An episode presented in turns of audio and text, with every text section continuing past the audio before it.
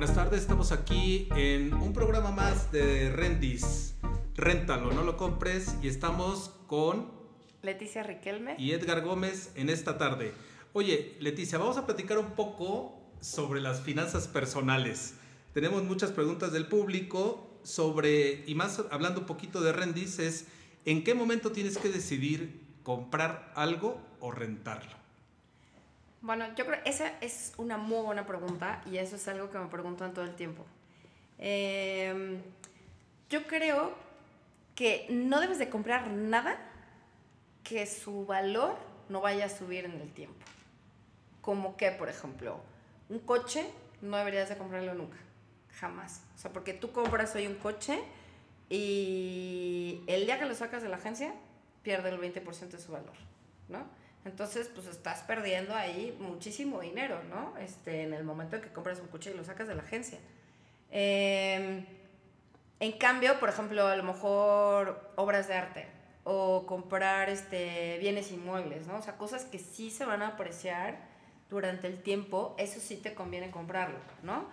Eh, cosas, por ejemplo, que, que nada más vas a utilizar poquito, ¿no? Pues obviamente tampoco te conviene comprarlas, ¿no? O sea, porque además de lo que te cuesta comprar el bien, o sea, co comprar tiene como, como muchas fricciones, ¿no? O sea, la verdad es que no es un proceso tan, tan sencillo como la gente lo quisiera creer. Ah, tú tienes que primero ir a la tienda, ¿no? Este, luego tienes que escoger dentro de lo que hay cuál es el que vas a comprar. Luego gastaste el dinero, ¿no? En comprar ese artículo.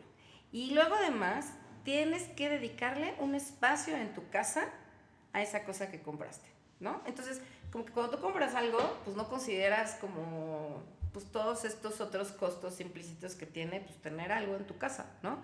Este, y además, pues cada día las casas son más chiquitas, las bodegas, pues ya la mayoría de las personas no tienen bodegas, ¿no? Entonces, pues ya no es tan fácil guardar cosas.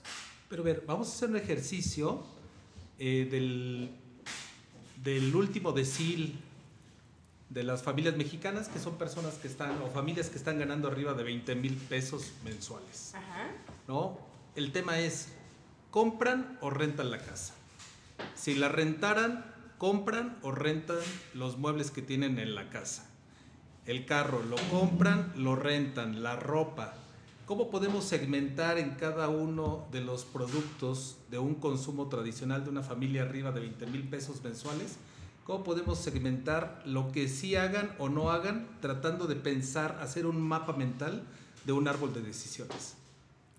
Bueno, yo creo que lo primero que debe estar en tu árbol de decisiones es lo que dije anteriormente. Uno, ¿el bien va a subir de precio en el futuro o no?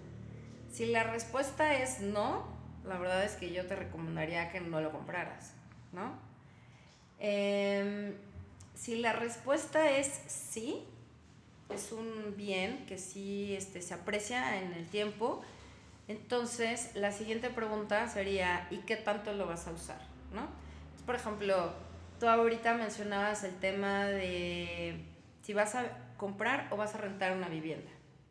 Ahí la verdad yo creo que, que la gente está cambiando de mentalidad. O sea, los millennials ahora eh, no se quieren quedar a vivir en un solo lugar, tienen una... Pues tienen como unas ganas de salir y de descubrir nuevas cosas y de no sentirse atados a nada, ¿no? Entonces, pues la verdad es que ahí yo no les recomendaría comprar, ¿no? Incluso cuando un bien inmueble pues es algo que, que, va a aumentar y que se va a apreciar su valor en el tiempo.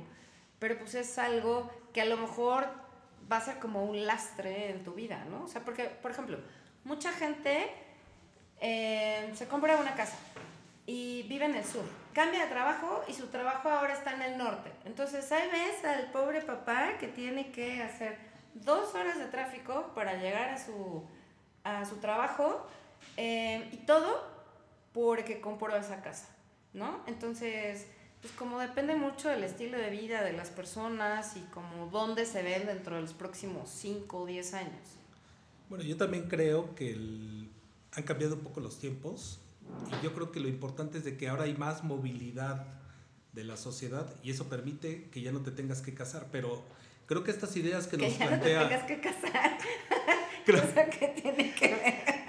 No, ideas con las que te tienes que casar. Ah. No, no, no con el Yo casarte. pensé que estabas hablando de No, otro no, tipo de movilidad. No, no, no, pero yo creo que la movilidad es lo que está cambiando realmente porque pensemos en los años 50 donde nuestros abuelos realmente lo que querían era casarse y adquirir una propiedad. Pero porque esa propiedad iban a vivir ahí los siguientes 30 o 40 años de su vida y pensaban en la herencia. Lo que tú quieres decir entonces, o lo que Rendis estaría planteando, es de que la movilidad social te permite más flexibilidad y el arrendamiento o la renta de muebles o inmuebles te facilitan esto? Sí, por supuesto. O sea, lo que pasa, volviendo al ejemplo este del señor que compró su casa en el sur y después se cambió de chamba y tiene que viajar dos horas diario, si el señor no hubiera a lo mejor invertido en un bien inmueble y a lo mejor hubiera invertido en algún otro activo, ¿no? Pues le hubiera costado cero trabajo cambiarse de casa a un lugar más cercano a su trabajo, ¿no? En cambio, los costos de de pronto deshacerte de una hipoteca, este, de tener que vender esa casa, de tener que cambiarte, em, pues son tan altos que por eso es que la gente, pues eso, eso te genera como, pues sí, como un lastre al final del día, ¿no? Para moverte. Algo muy interesante que, que está pasando ahora con estas nuevas generaciones, con los millennials y con los centennials, es que ellos ahora hay una especie que se llama nómadas digitales. Y entonces estos nómadas digitales, pues en su mayoría son como freelancers que no trabajan en específico para una empresa porque ya tampoco les gusta atarse a, a, este, a trabajar para una sola persona o para una sola empresa. Entonces, pues ellos son freelancers que ofrecen sus productos y sus servicios eh, pues a través de internet, a través de medios digitales. Y entonces, pues de pronto dicen, ah, pues hoy se me antoja este, trabajar desde Querétaro. Y entonces me voy a ir a vivir a Querétaro seis meses, ¿no? Entonces, si tú te vas a ir a vivir solamente seis meses a un lugar, pues sabes de entrada que pues no necesitas comprar una vivienda. Dos, que no necesitas comprar este sala, comedor, refrigerador, ¿no? Entonces, como que ya hay un montón de cosas que sabes que, que no vas a comprar, pero a lo mejor hoy pues no hay la oportunidad para rentarlos, ¿no? Entonces, por eso es que nosotros creemos que Rentis es una oportunidad para todas estas personas.